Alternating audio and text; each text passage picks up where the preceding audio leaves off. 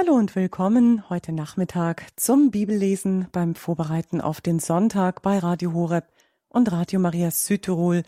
Ich bin Claudia Kiesel. Auf wen oder was hören wir, wenn wir Wegweisung, wenn wir Rat suchen? Wo finden wir Halt in dunklen Stunden? Wem können wir Vertrauen schenken? Am heutigen Fest, Verklärung des Herrn, finden wir eine hilfreiche Antwort im Tagesevangelium, in dem es heißt, der Himmel öffnete sich, ein lichtvoller Moment also, eine Stimme rief, dies ist mein geliebter Sohn, und jetzt das Wichtige, auf ihn sollt ihr hören. Ein Moment zwischen Zeit und Ewigkeit, auch wir können dies jetzt erleben im Lesen und Hören auf ihn, auf das Wort Gottes. In dieser Stunde lesen wir zusammen als Hörerfamilie von Radio Horeb und Radio Maria Südtirol die Bibeltexte, die uns die Sonntagsliturgie der heiligen Messe schenkt. Und da geht es unter anderem um den Aspekt der Ewigkeit, aber auch um etwas, was uns von Gott wegführt, was uns taub und blind macht für ihn und sein Wirken, nämlich das Murren, unsere verbal ausgedrückte Unzufriedenheit und Auflehnung, die uns in eine ungute Spirale hineinzieht. Nehmen Sie sich jetzt die Zeit für diese Sendung, lesen Sie die Bibeltexte mit in Ihrer Bibel, markieren Sie sich auch Stellen, die Sie ansprechen und notieren Sie sich Ihre Fragen oder Gedanken, die jetzt dann in Ihnen aufsteigen werden beim Lesen der Bibelstellen, denn in der zweiten Sendungshälfte freuen wir uns dann innerhalb der Hörerfamilie über Telefonmeldungen in die Sendung, dann können Sie gerne mitsprechen und die Rufnummer in die Sendung gebe ich Ihnen dann an der Stelle bekannt. Freuen Sie sich mit mir über unseren heutigen Sendungsgast Pfarrer der Pfarrei Heilige Veronika in Saarbrücken-Ensheim im Bistum Speyer, Pfarrer Stefan Messner. Grüß Gott, Pfarrer Messner. Grüß Gott, liebe Frau Kiesel, grüß Gott, liebe Hörerinnen und Hörer am Radio. Pfarrer Messner, was ist so Ihre persönliche Herausforderung als Priester beim täglichen Bibellesen und der Wortverkündigung in Ihrer Gemeinde? Ja, die Treue. also ähm, es gibt natürlich Tage, wo es mir sehr leicht fällt und wo ich auch sehr motiviert bin, das Wort Gottes zu lesen. Zum Beispiel auch heute Abend. Ähm, ich habe nachher im Anschluss noch eine Eucharistiefeier, wo ich mich schon sehr freue. Ähm, wissen Sie, gerade wenn man auch Sterbeämter hat und äh, mit Menschen in der Trauerphase zusammenkommt, ist das so eine wunderbare Hoffnung, die wir als Christen haben. Aber es gibt natürlich auch Bibeltexte, die man vielleicht schon öfters gehört hat und wo man dann auch in der Gefahr ist, dass man sie so ein Stück weit, äh, weil man sie schon so gut kennt, vielleicht gar nicht mehr verinnerlicht oder äh, denkt, naja gut, das weiß ich ja alles schon. Und das ist auch so eine Erfahrung äh, als Priester, ähm, wenn ich mir dann äh, so im Dreijahreskreis die eine oder andere Predigt nochmal anschaue, wo ich mir denke, vor drei Jahren an dem Sonntag war das dran gewesen und da kommt mir manchmal der Gedanke, äh, da hast du ganz anders gedacht oder da hast du nochmal ganz andere Aspekte reingebracht.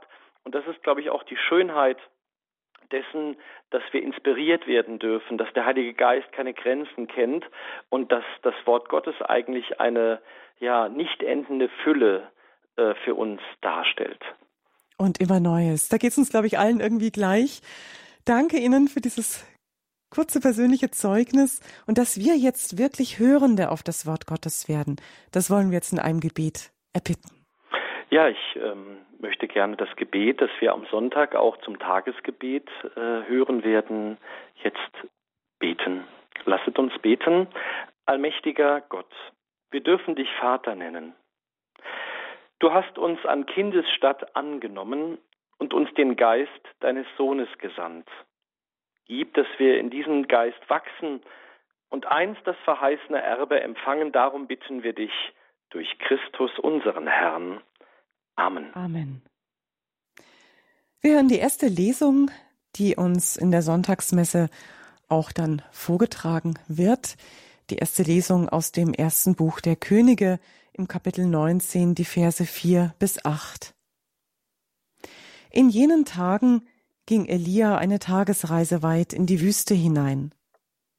Dort setzte er sich unter einen Ginsterstrauch und wünschte sich den Tod. Er sagte, Nun ist es genug, Herr, nimm mein Leben, denn ich bin nicht besser als meine Väter. Dann legte er sich unter den Ginsterstrauch und schlief ein. Doch ein Engel rührte ihn an und sprach, Steh auf und iss. Als er um sich blickte, sah er neben seinem Kopf Brot, das in glühender Asche gebacken war, und ein Krug mit Wasser. Er aß und trank und legte sich wieder hin. Doch der Engel des Herrn kam zum zweiten Mal, rührte ihn an und sprach Steh auf und iss, sonst ist der Weg zu weit für dich. Da stand er auf, aß und trank und wanderte, durch diese Speise gestärkt, vierzig Tage und vierzig Nächte bis zum Gottesberg Horeb. Ja, liebe Hörerinnen und Hörer, wenn ein Mensch Gott bittet, sein Leben zu beenden, dann muss einiges vorgefallen sein. Beim Propheten Elia ist das der Fall in einer Zeit, in der sich das Volk Israel anderen Religionen und Gottheiten zuwendet. Nun will er anhand eines echten Gottesbeweises die Menschen wieder zu dem einen und einzigen Gott zurückführen. Und eigentlich, so können wir im Text davor schon lesen, hatte er damit auch Erfolg. Die Baalspriester wurden vor seinen Augen durch das Wirken Gottes gedemütigt. Aber er konnte es nicht dabei lassen. In seinem Siegestaumel befiehlt er, sie alle umbringen zu lassen. Wir kennen nicht seine Motivation, aber wir spüren, das kann nicht der Wille Gottes gewesen sein. Und die Wanderung des Propheten, die dann später ansteht, sie ist im Grunde genommen ein Wegrennen aus Angst, weil ihn die Königin dieser Baalspriester Isabel, als sie davon hört, umbringen lassen möchte. Was macht er? Er flüchtet. Er hat Angst vor ihrer Rache. Er ist müde und verzweifelt. Er glaubt, dem Einfluss dieser Königin werde ich wohl nicht entrinnen können. Ich werde niemals Ruhe finden. Seine Untat ständig vor Augen scheint ihm nun der Tod erstrebenswerter, als weiterleben zu müssen. Was kann er denn vom Leben noch erwarten? Wäre das für ihn nicht eine Erlösung?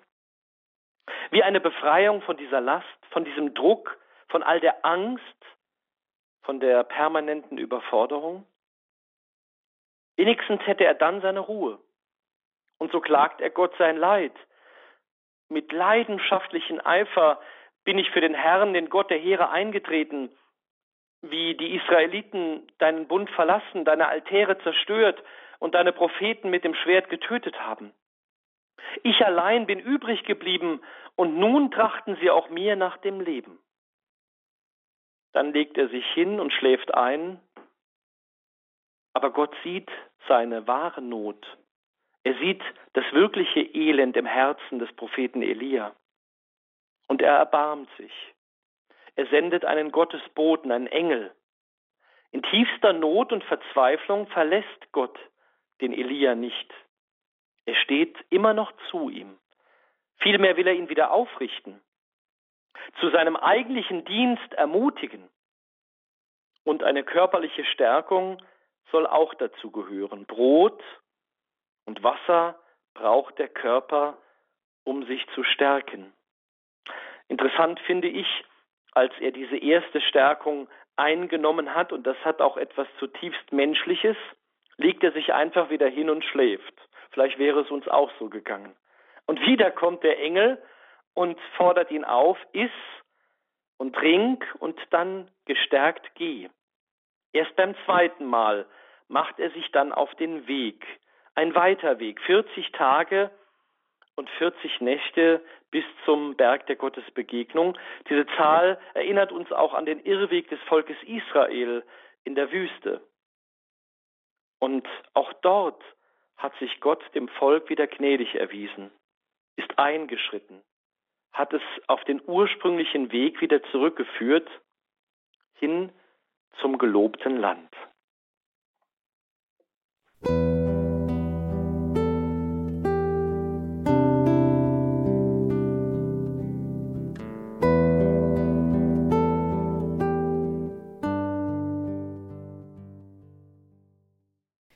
Lesen hier gemeinsam in der Bibel bei Radio Horeb und Radio Maria Südtirol. Claudia Kiesel ist mein Name und in unserer Bibelsendung Höre Israel, die Vorbereitung auf den Sonntag, sind wir jetzt angelangt bei der zweiten Lesung, die wir dann auch in der Sonntagsmesse hören werden, aus dem Epheserbrief. Kapitel 4 ab dem Vers 30. Schwestern und Brüder, betrübt nicht den Heiligen Geist Gottes, den ihr als Siegel empfangen habt für den Tag der Erlösung. Jede Art von Bitterkeit und Wut und Zorn und Geschrei und Lästerung mit allem Bösen verbannt aus eurer Mitte.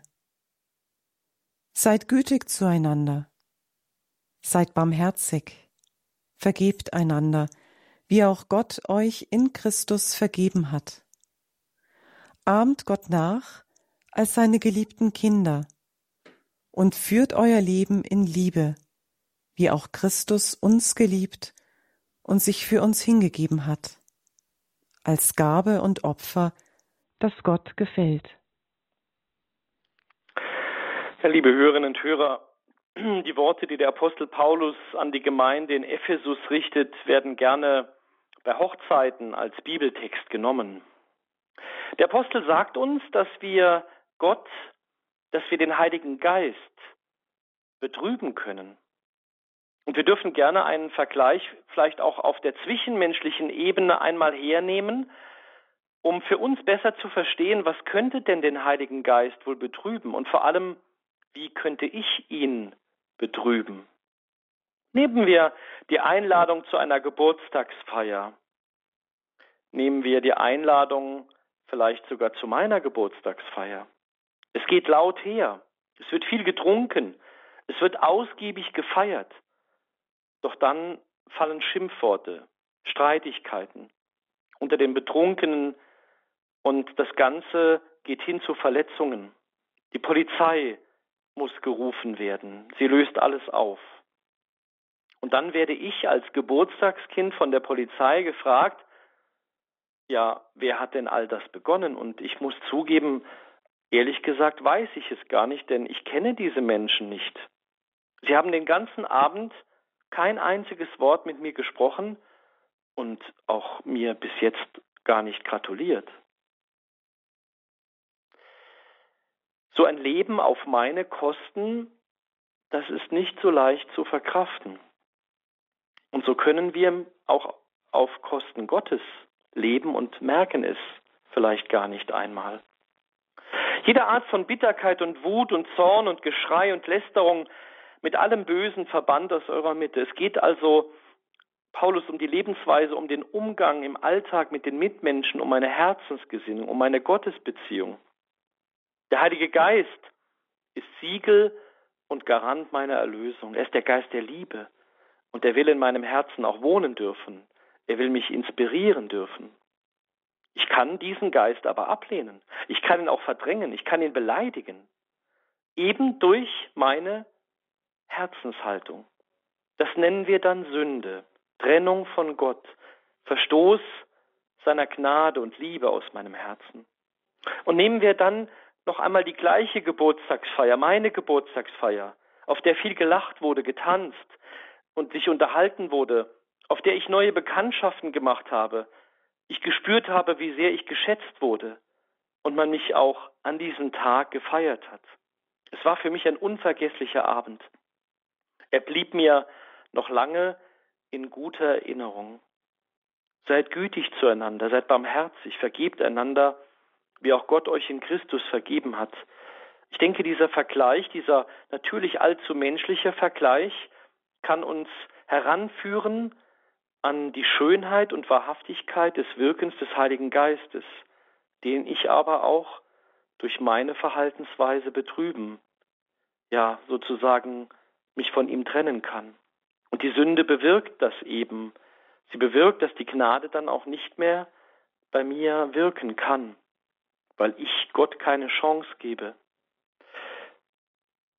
Und Paulus sagt, ahmt deswegen Gott nach, nehmt seine Gebote ernst, so wie Jesus Christus uns hier Vorbild ist, Modell, Anleitung. Auf ihn dürfen wir immer wieder schauen, von ihm lernen und so auch den Heiligen Geist empfangen.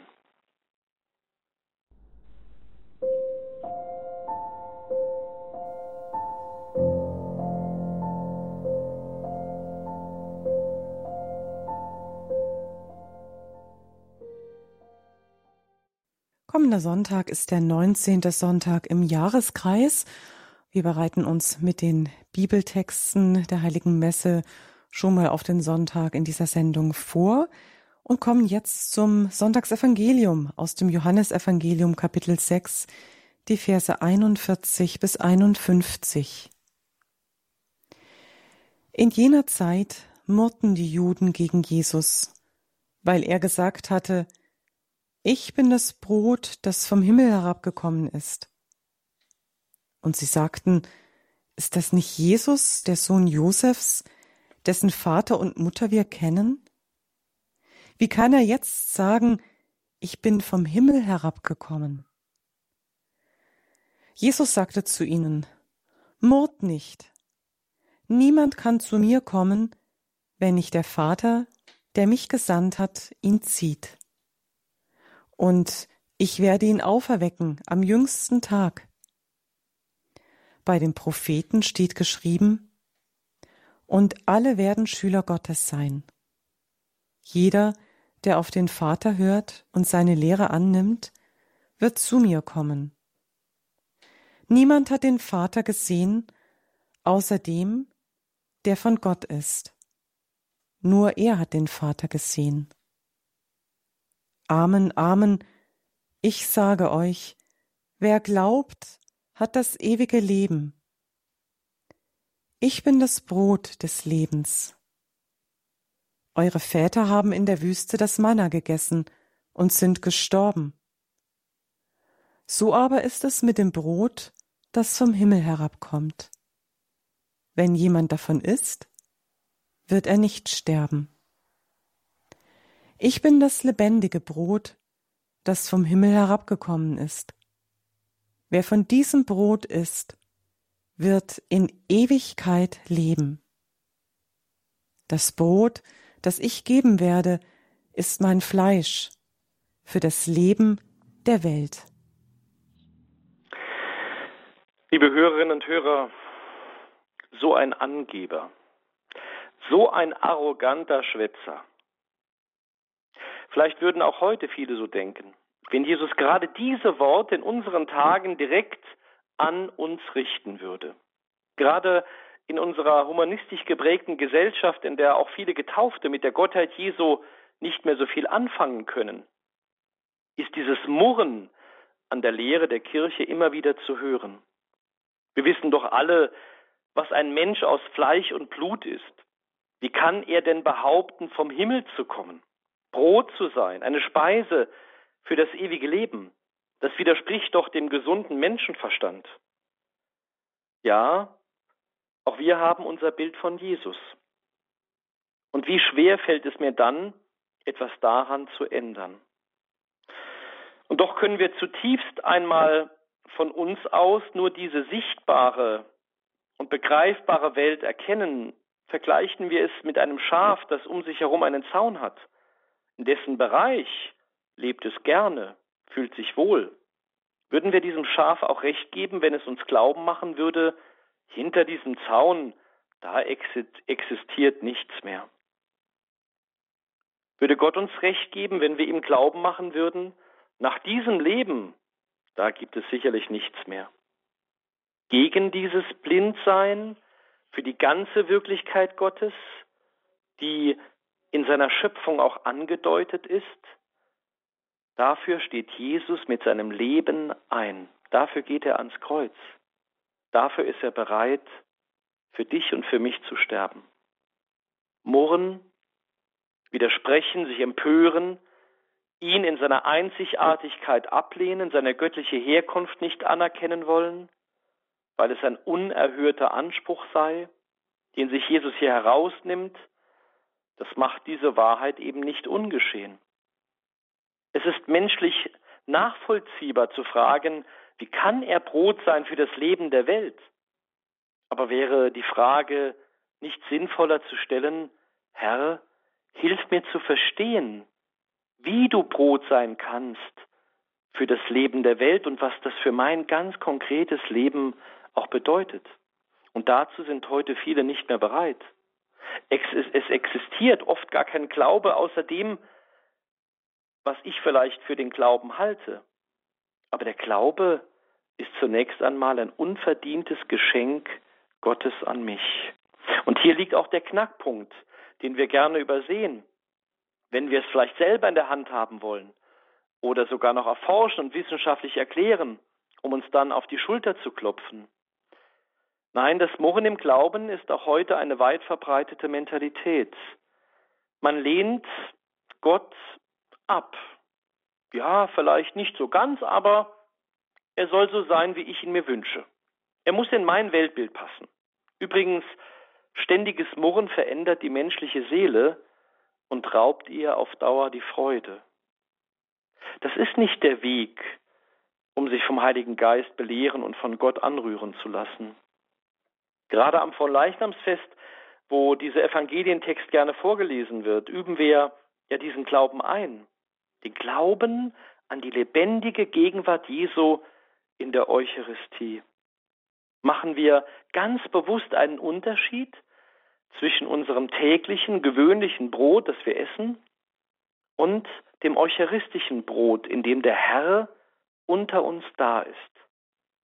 Etwa durch eine Kniebeuge vor dem Allerheiligsten. Und ich denke, dass sie es sich nicht angewöhnt haben, beim Abendmessen, Abendessen vor ihrem Brot, das sie aufgeschnitten haben, hinzuknien. Die brennenden Kerzen neben der Monstranz, der Weihrauch, der verwendet wird, die Kleidung für den Priester, den Diakon. All das soll uns helfen zu verstehen, Gott ist gegenwärtig. Die Gebete und Lieder, die uns einladen, Jesus im Sakrament der Eucharistie auch anzusprechen. Dazu schreibt Edith Stein in einem ihrer Briefe, der Herr ist im Tabernakel gegenwärtig mit Gottheit und Menschheit. Er ist da, nicht seinetwegen, sondern unseretwegen, weil es seine Freude ist, bei den Menschen zu sein. Und weil er weiß, dass wir, die wir nun einmal sind, seine persönliche Nähe brauchen. Die Konsequenz ist für jeden natürlich Denkenden und Fühlenden, dass er sich hingezogen fühlt und dort ist, so oft und solange er darf. Wer an Jesus Christus in der Eucharistie glaubt und ihn auch verehrt, der kann sich auch dort mit ihm besprechen, zu ihm kommen mit den Fragen, den Sorgen, den Ängsten, den Freuden, der Dankbarkeit, vielleicht auch der Enttäuschung, den Bitten, der Hoffnung. Das lateinische Wort für Anbetung heißt ad oratio, adoratio, ad oratio. Wir können es übersetzen, frei übersetzen mit Berührung von Wange zu Wange so wie bei einem freundschaftlichen Kuss, bei einer herzlichen Umarmung, ein Ausdruck der Liebe und der gegenseitigen Wertschätzung.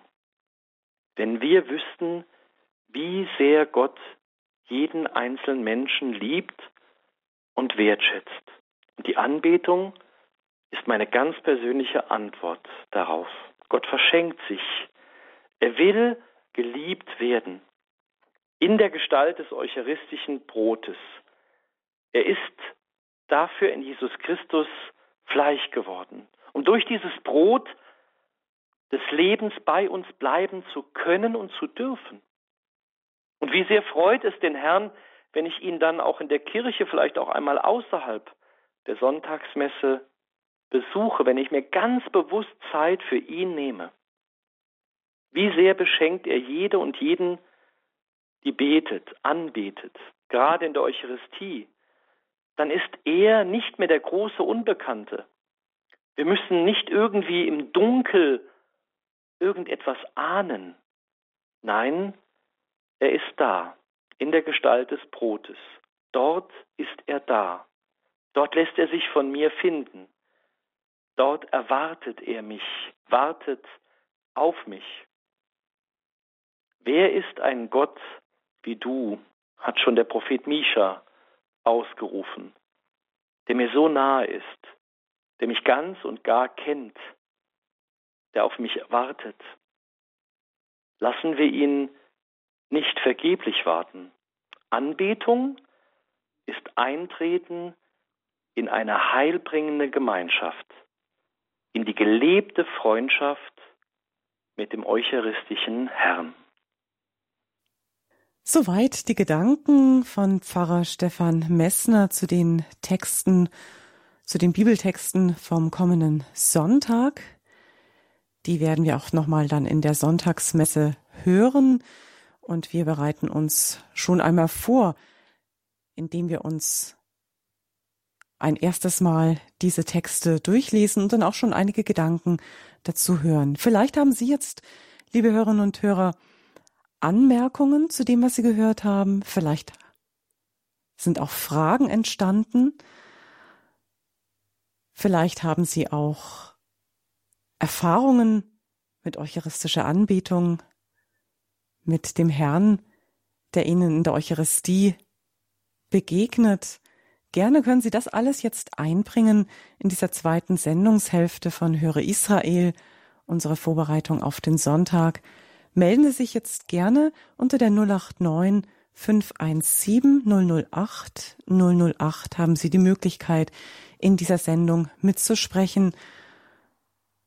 Wir freuen uns auf jeden Beitrag und keine Angst, stellen Sie gerne auch Ihre Frage. Das Wort Gottes ist nicht immer leicht zu verstehen und gemeinsam gehen wir der Sache dann auf den Grund. 089 517 008 008. Das ist die Nummer in diese Sendung. Wir hören jetzt etwas Musik und währenddessen freue ich mich, wenn ich Ihren Anruf entgegennehmen darf.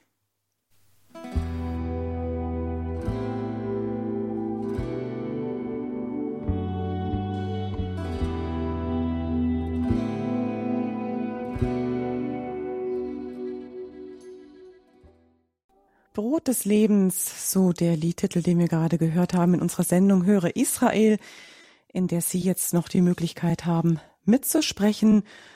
Rufen Sie gerne an unter der 089 517 008 008. Dann können Sie Ihre Fragen, Ihre Anmerkungen zu dem, was Sie gehört haben in dieser Sendung, gerne machen. 089 517 008 008. 08. Pfarrer Messner, wir haben jetzt viel gehört, auch von der lebendigen Gegenwart Jesu in der Eucharistie, von dem, dass er sagt, ich bin das Brot des Lebens und uns auch dieses ewige Leben darin verspricht. Was kann es für unsere heutige Zeit als Antwort sein, Jesus Christus in der Eucharistie kennenzulernen und Jesus in der Eucharistie zu begegnen, ganz konkret ihn auch aufzunehmen im Brot der Eucharistie? Hm. Ähm, also zunächst einmal äh, ist es natürlich ein Geschenk, wenn wir glauben dürfen und können, dass Jesus Christus in der Eucharistie gegenwärtig ist, weil das ja unseren Verstand völlig ähm, ähm, übersteigt. Und ähm, wenn man schon mal so bei einem eucharistischen Wunder, äh, wie zum Beispiel Lanciano, äh, sein durfte und sieht äh, dann plötzlich die, die verwandelte Hostie und dann kommt einem schon, kommt man diesem Geheimnis schon näher. Aber ich glaube, entscheidend ist immer auch die Herzenshaltung. Ähm, äh, dass also jemand, der jetzt sagt, mir fällt das noch schwer oder ähm, ich bin da noch auf dem Weg, das ist gar nicht das Problem sondern entscheidend ist mein, meine, dass ich sage, Herr, hilf mir dabei. Und was es mir bringt, oder ich will es vielleicht anders aus, ausdrücken, ich würde also, äh, ich denke zunächst einmal gerade auch in unserer heutigen Zeit, wo wir geistig sehr belastet sind. Ja, also ähm, wir haben ja eine Zeit der, der Wortfülle, der, ähm, ja, der Wortlastigkeit. Und vieles äh, tut auch uns heute überfordern, ja. Also ähm, ich ähm, habe hab so interessante Erfahrungen gemacht, als ich äh, vor kurzem äh, eine Woche in Urlaub war und ähm, war in der Nähe, äh, war der in Gerolstein gewesen, wo leider dieses schlimme ähm, Unwasser äh, Schäden angerichtet hat und das war drei Tage vor dem Urlaub. Das heißt also, da, ich konnte nicht damit rechnen, dass es jetzt gerade diesen Ort betrifft. Und die Person, die mir da entsprechend ähm, das Haus zur Verfügung gestellt hat, hat gesagt, wir haben kein Internet und kein Telefon. Und ich habe mir gedacht, naja, ist vielleicht mal gar nicht so schlecht, wenn du mal eine Woche auch nicht erreicht werden kannst. Jedenfalls über das Handy ging es, aber über die gewöhnlichen Wege. Und als ich dann nach Hause gekommen bin, hatte ich sehr viele E-Mails und ich habe gemerkt, äh, die E-Mails, die am Wochenanfang geschrieben wurden, äh, waren natürlich nicht beantwortet und am Montag stand noch äh, beispielsweise, äh, hallo, ich hätte gerne einen Termin, hätten Sie Zeit am Dienstag, hallo, äh, haben Sie meine E-Mail nicht bekommen, am Mittwoch, hallo, sind Sie überhaupt noch da, ja? Und wir spüren diese, diese Schnelllebigkeit in dieser Welt, ja. Ich meine, ich, das waren fünf Tage. Und das hat sich in den E-Mails so angefühlt, als wenn ich irgendwie vom Erdboden äh, verschwunden gewesen wäre. Ich glaube, und das ist auch meine Erfahrung, wenn ich ähm, dem eucharistischen Herrn äh, begegne, dass wir wieder ein Stück weit Gelassenheit, ein Stück weit Zufriedenheit, Liebe, Freude und vieles mehr zurückgeschenkt bekommen in einer Zeit, die uns oft überfordert.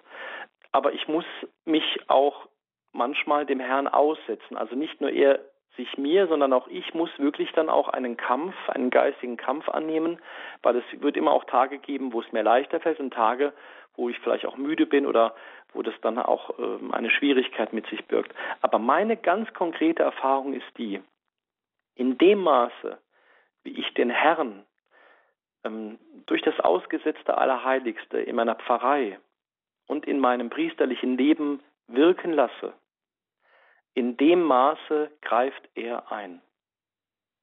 Und das ist für uns Menschen und für uns Christen eine ganz wichtige Erfahrung, dass wir lernen, dass er der Herr ist und dass in dem Maße, wie wir ihm erlauben, segensreich zu wirken, er es dann auch tun wird. Hm.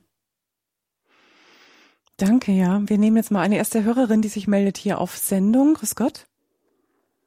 Ja? Ja, wir können Sie hören. Wie ist Ihr Name bitte? Mein Name ist Hildegard Lingnau. Ich komme aus Luckenwalde im Bistum Berlin und ich möchte ein kurzes Zeugnis geben zur Eucharistie.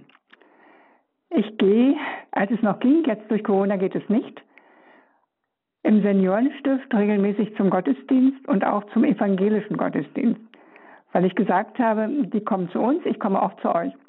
So, und erst habe ich das Abendmahl nicht mitgenommen, dann habe ich gemerkt, wie die evangelische Pfarrerin sich gefreut hat, dass ich es auch akzeptiere und habe dann ganz bewusst mich konzentriert, dass ich dasselbe empfinde beim, wie beim Empfang der Heiligen Kommunion. Und es war einfach nicht zu machen. Es war für mich ein ganz deutlicher Unterschied. Jesus bei uns in der Heiligen Kommunion ist präsent, aber nicht im Abendmahl. Das wollte ich sagen. Pfarrer Messner. Ja, das ist natürlich, Sie sprechen da ein sehr heikles Thema an, weil natürlich da äh, auch in der Kathol im katholischen Bereich sich die Geister scheiden. Aber äh, mhm. ich gebe Ihnen da vollkommen recht, in dem Sinne, es braucht halt ähm, die Konsekration, also damit auch die Wesensverwandlung möglich ist. Und ähm, ich will da niemandem irgendetwas absprechen, Ähm, aber ich denke, wenn wir jetzt mal einen Vergleich anstellen, wenn wir bei uns in der Pfarrei eine Agapefeier machen, wo dann auch Brot geteilt wird, das hat ja auch einen sehr schönen symbolischen Charakter und auch ähm, sicherlich ist das auch gesegnet, ja. Aber das ist halt nicht die Anbetung Jesu Christi in der Eucharistie. Und ich glaube, äh, das ist das Sakrament, äh, das wir in unserer katholischen, das ist der Schatz, den wir in unserer katholischen Kirche haben. Und da sollten wir auch wirklich diesen Schatz hüten und auch wirklich äh, in dem Sinne auch ernst nehmen und ja, dann manchmal auch Zeugnis geben, auch wenn das vielleicht in manchen Bereichen auch auf Unverständnis stoßen mag. Das ist dann ja, ja. auch der Fall, ja. Sie haben total recht. So, das wollte ich sagen. Das war's. Ja, Dankeschön. Danke Ihnen für die Rückmeldung. Ja. Grüße nach Berlin. Ja. Jetzt wollte ich ganz gerne noch mal darauf zu sprechen kommen, und zwar, wie ist das so mit dem Murren, Pfarrer Messner? Ich denke, wir sind alle, wir kennen das alles so Situationen, wie, wie wir in der ersten Lesung gehört haben von Elia, wenn uns alles zu viel wird und das ist dann auch so ein Moment, wo wir zu murren anfangen. Ja, ist das, ist das eine ähm, Schwierigkeit für Jesus, wenn wir jetzt vor ihn kommen, vor ihn in der Eucharistie mit unserem Murren? Das glaube ich nicht. Also die ganze, die ganzen Psalmen sind ja, also wir haben nicht nur Lobpsalme, ja, ähm, sondern äh, ich versuche mal noch mal einen Schritt zurückzugehen und auch vielleicht aus meinem eigenen Leben. Man hat ja auch als Pfarrer so Zeiten, wo man so in eine gewisse, sag mal, wie so ein, wie so ein Hamsterrädchen, ne? man, man macht so seinen Jahresablauf und, und, und irgendwann sagt man sich, ja, ähm, Früher hast du vielleicht mal einmal die Woche eine Anbetungsstunde gehalten und dann reicht ja, wenn es einmal im Monat machst und äh, irgendwann ist es dann noch einmal im Jahr oder ich weiß etwas, ja. Und ich habe dann äh, in diesem Jahr nochmal Exerzitien gehört von Pater Burb, wo er dann gesagt hat, äh, ja, ich weiß, das ist jetzt für Sie äh, sehr hart, aber ähm, versuchen Sie jeden Tag Anbetung zu halten. Und ich habe mir dann auch erstmal gedacht, ja, du hast gut reden, ja. Und habe das aber dann wirklich so gut es ging, also jeden Tag, wo es ging, versucht, wirklich auch nochmal ernst zu nehmen, wobei dann die Zeit der Anbetung nochmal unterschiedlich groß, aber einfach versucht, täglich wirklich zu sagen, ich versuche eine Zeit der Anbetung, der eucharistischen Anbetung zu halten. Und als ich dann mit den, mit, ich habe so einen äh, Priesterkreis, wo wir, wo wir uns äh, Zeit zu Zeit treffen, und dann habe ich das angesprochen und habe ihnen gesagt, wisst ihr, seitdem ich das wieder versuche täglich zu praktizieren, spüre ich in meiner Pfarrei und auch in meinem eigenen äh, geistlichen Leben einen riesengroßen Aufschwung. Ja, also ich kann das nicht erklären, aber das, sind ein, das ist einfach was anderes. Ja, und das möchte ich eigentlich auch gar nicht mehr missen. Und dann haben mir die anderen vier interessanterweise alle vier gesagt, du, wir hatten eigentlich auch das wieder begonnen. Und ich kann nur jeden, auch jeden Gläubigen ermutigen, ich bin ja ein großer Freund von Waghäusel und da ab und zu auch mal äh, als Gast. Dort ist ja die 24-stündige Anbetung. Das ist natürlich auch eine große Herausforderung, aber äh, es gibt viele hochherzige Menschen, die dann auch sagen, ich übernehme einmal die Woche oder vielleicht auch zweimal die Woche eine Anbetungsstunde, manchmal auch in der Nacht. Aber dieser Segen, der davon ausgeht, der ist mit nichts, aber auch mit gar nichts zu vergleichen. Und ich glaube, die, die, ähm, die große Krise, wenn wir aus dieser wirklichen, wirklichen Gotteskrise äh, wieder herauskommen wollen, dann sind die Sakramente der Eucharistie und die Sakramente der Versöhnung sind äh, die Heilungssakramente. Also ich glaube, da wird kein Weg dran vorbeigehen. Und ich hoffe, dass da Gott uns jetzt auch in den nächsten Jahren Wege zeigen wird, weil ich glaube, das ist wirklich dran. So viele Menschen sind verletzt, so viele Menschen leben in einer geistigen Dunkelheit, ja, haben oft vielleicht Jahrzehnte weder ein Sakrament der Beichte empfangen, noch wissen sie um das Sakrament als solches, ja, oft aus Unwissenheit, äh, können natürlich auch oft dann mit der Eucharistie gar nichts mehr anfangen. Das heißt, äh, wir haben diese Schätze und die müssen wieder geborgen und den Menschen wieder hingehalten werden, denn sie sind heilsam. Ja, und an den Heiligen äh, sehen wir das ja. Man soll mir mal einen Heiligen nennen, jedenfalls äh, in der Zeit, in der die Eucharistie geschätzt wurde, der nicht angebetet hat, der nicht im Sinne der Versöhnung das Sakrament der, äh, der, der Versöhnung äh, in Anspruch genommen hat. Ja? Und das ist ja das Zeichen, äh, wie wir aus dieser Krise wieder herauskommen können. Mhm. Wir nehmen weitere Hörer noch in die Sendung mit hinein. Ein weiterer Hörer meldet sich. Grüß Gott, mit wem sprechen wir bitte? Ja, grüß Gott. Burkhard Schritt ja, grüß ist mein Gott. Name. Ja, äh, ich wollte erstmal den Herrn Pfarrer für dieses Zeugnis gratulieren. Äh, ich, da, also bevor ich jetzt zu diesem Evangelium rede, weil ich habe mal einen Studienkolleg äh, für Abitur zu machen, im geistlichen Wege. Und habe später im Internet nochmal Kontakt zu jemandem gehabt, der dort auch ein Kolleg war, inzwischen Priester. Und ich habe mal eingefragt, was äh, Spiritualität ist. Kriegte ich da so wenig Antwort und ähm, im Chatroom dann, ja, sag du mir das. Da habe ich gesagt, das ist der Versuch einer Liebesbeziehung mit Gott. Mhm, genau. Das heißt also, dieser tägliche Umgang, ich habe das mit angesprochen, eben weil dem Stundengebet, es gab mal bei uns in meinem Heimatort einen Pfarrer, der sagte, für sechs Leute lohnt sich keine Andacht. 20 Jahre später, als ich erwachsen war, war mir klar, dass der dann natürlich auch sein Stundengebet kaum noch äh, halten kann, weil da gehört ja auch eine Liebe und Intensität dazu. Und das macht man dann auch, wenn, wenn keine sechs Leute da sind. So, das ist natürlich jetzt Diffamierung, entschuldigen Sie, aber so mal als Vergleich. Diese Liebesbeziehung, diese, diese, diese Ebene, Gott zu lieben und dann Umgang damit zu haben. Und, und das wird dann eine Intimität der besonderen Art in der Eucharistie. Ähm, ich war auf einer Ausstellung über das Turiner Grabtuch. Ich habe selber das Turiner Grabtuch jahrelang mal statt des Kreuzes über der Tür hängen gehabt, also das Abbild davon. In der Betrachtung darüber, was da alles drinsteckt, ja. die Verwandlung, die Power, ja. diese, dieser Moment, ähm, dass Gott sich in, in ganz hineingibt und ganz da ist. Heute haben wir ja Verklärung des Herrn. Und äh, für mich ist das zweierlei, die Verklärung des Herrn. Einmal ist das so eine Art Hierarchie. Er nimmt Petrus, den er einsetzen wird, und zwei Zeugen mit, ganz in der Bekenntnis über seine Wesensheit.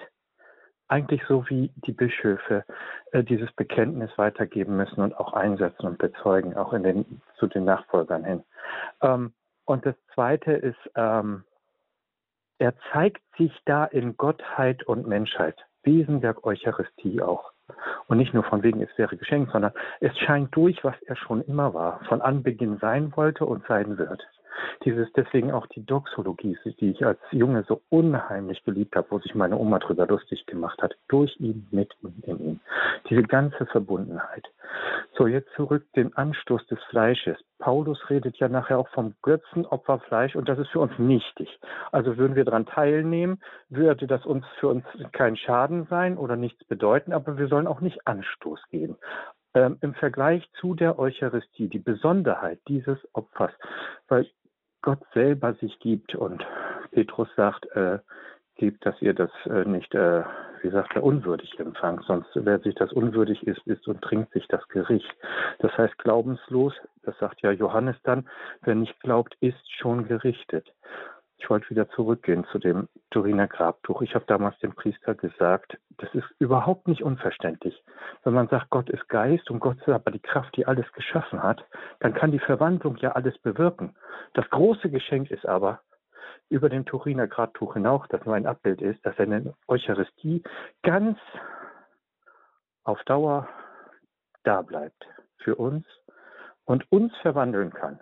Also wer ein bisschen was von Atom äh, Physik versteht und weiß, wie, wie, wie ähm, verwandeln sich die äh, Atome und die Möglichkeiten, wer in das Weltall schaut, was für eine Energie das ist, dann kann man nur staunen. Und dann ist die Anbetung, glaube ich, noch das allergrößte Geschenk. Und äh, ich wundere mich dann selber immer, wie sehr ich meine Zeit mit Nichtigkeiten verbringen kann und auch wie viele Jahre ich in Groll verbracht habe. Das wollte ich mit hineingeben, denn ich habe viele Gedanken früher gehabt und habe sie verloren und weiß, dass Glaube dann doch Gnade und Geschenk ist. Danke, Herr Schröttke. Ja. Für das Zeugnis, ja. Glaube, das ist auch so jetzt ein Stichwort, was der Herr Schröttke gegeben hat. Was tun, Pfarrer Messner, wenn uns dieser Glaube schwerfällt, dass da Jesus ja, ist dem Herrn Gott in, also, in der Eucharistie Ja klar, ich meine, also es muss unterscheiden, ob jetzt jemand sagt, ich glaube an gar nichts oder, ne, das ist natürlich ein schwieriges Thema, wenn jemand Glaubenzweifel hat, ja. ja.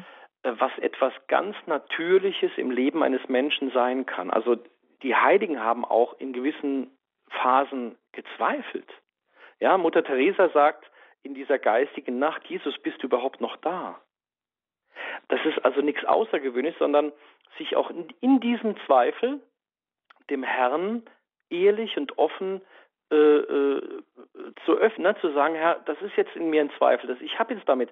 Äh, es gibt auch große Heilige, Thomas von Aquin, der mit, mit glaube ich, äh, der Lehre der unbefleckten Empfängnis seine hat, wenn die Kirche das aber äh, so sieht, dann beuge ich mich. Also das ist ja nicht etwas, dass wir die perfekten Christen wären, die jetzt wirklich alle alle Glaubensinhalte der ganzen Geschichte, na, das ist ja Unsinn, sondern dort, wo ich an meine Grenzen komme, und gerade dort, wo es mir schwerfällt, dem Herrn sagen, das fällt mir jetzt schwer, hilf du mir, einen Weg zu finden, dass ich es verstehen kann.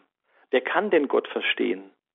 Ja, also das ist das Entscheidende. Gerade in diesem Ringen, in diesem Zweifel, sich dem Herrn gerade dann aussetzen und sagen, Herr, jetzt brauche ich deine Hilfe, das fällt mir schwer, das mhm. kann ich irgendwie so für mich noch nicht annehmen und nicht dieses, ähm, ja, wenn ich dann halt nicht glaube, dann, äh, dann gehöre ich nicht mehr dazu oder ich weiß nicht was. Also ich glaube, das ist auch etwas, das oft ganz falsch gesehen wird, ja, und äh, das ist auch ganz wichtig, ja, denn nur so kann das Vertrauen in den Herrn wachsen, dass er mir noch etwas zeigen kann, dass er mir noch etwas offenbaren kann, dass er noch in meinem Leben auch mir etwas mitteilen darf durch den Heiligen Geist, ja. Ist ja nie abgeschlossen. Ja, danke, dass Sie uns das so sagen, weil ich glaube, dass uns das immer wieder in verschiedenen Zeiten unseres Glaubenslebens auch bewegt, dass wir vielleicht auch ein schlechtes Gewissen haben, vielleicht uns dann auch zurückziehen und wie Sie sagen, dieser ständige, ständig in Kontakt bleiben, auch in dem, wie, was wir gerade empfinden und wie wir es empfinden oder vielleicht auch gar nichts empfinden, mit all dem zu Gott zu kommen. Ja, und, und vor allem oft gerade in diesen Krisen wachsen wir viel stärker im Glauben. Ähm, das ist oft den Leuten gar nicht so bewusst, dass Gott vielleicht manchmal sogar die Krise benutzt, um sich an, um, um, um mich an ihn zu ziehen. Sie haben es gehört, liebe Hörerinnen und Hörer.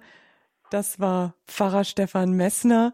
Nutzen wir auch diese Zeiten der Krise, bejahen wir sie auch und setzen wir uns immer wieder neu auch der Eucharistie aus. Jesus, wahrhaft Gott und Mensch, der uns in der Eucharistie erwartet und der uns auch beschenken möchte in der Eucharistie und durch die Eucharistie, was wir auch heute gehört haben im Wort Gottes. Herzlichen Dank Ihnen Pfarrer Stefan Messner für diese Sendung, Vorbereitung auf den Sonntag. Sie haben uns die Texte näher gebracht.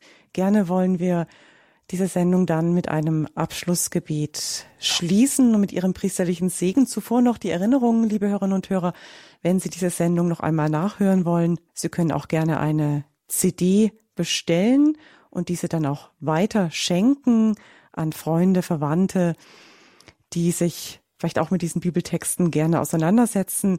Sie können unseren CD-Dienst dann ab Montag wieder erreichen oder Sie gehen in unsere Mediathek und können da zeitunabhängig, in Kürze wird dort die Sendung dann für Sie abgelegt sein, diese Sendung dann noch einmal nachhören. Auch praktisch für unterwegs. Nutzen Sie auch gerne unsere Radio Horeb App. Nochmals herzlichen Dank auch Ihnen allen Hörer fürs mit dabei sein, fürs Mithören fürs Mitgestalten dieser Sendung, für sich mit einbringen. Gerne wollen wir jetzt mit einem Gebet abschließen, Pfarrer Messner. Dann mit dem Abschlussgebet und dem anschließenden Segen schließen. Lasset uns beten.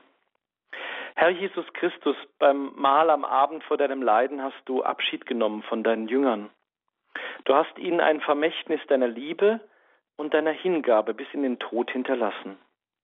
Gib, dass wir das Beispiel deines Lebens stets vor Augen haben und die Größe deiner Liebe immer tiefer erkennen. Hilf uns, dass auch wir einander lieben, so wie du uns geliebt hast, damit die Menschen erkennen, dass wir deine Jünger sind, der du lebst und herrschest in alle Ewigkeit. Amen. Und der Segen des dreieinigen Gottes, des Vaters und des Sohnes und des Heiligen Geistes komme auf euch herab und bleibe bei euch alle Zeit. Amen. Amen. Gelobt sei Jesus Christus. In Ewigkeit. Amen. Herzlichen Dank fürs mit dabei sein. Es wünscht Ihnen einen gesegneten Sonntag. Alles Gute. Ihre Claudia Kiesel.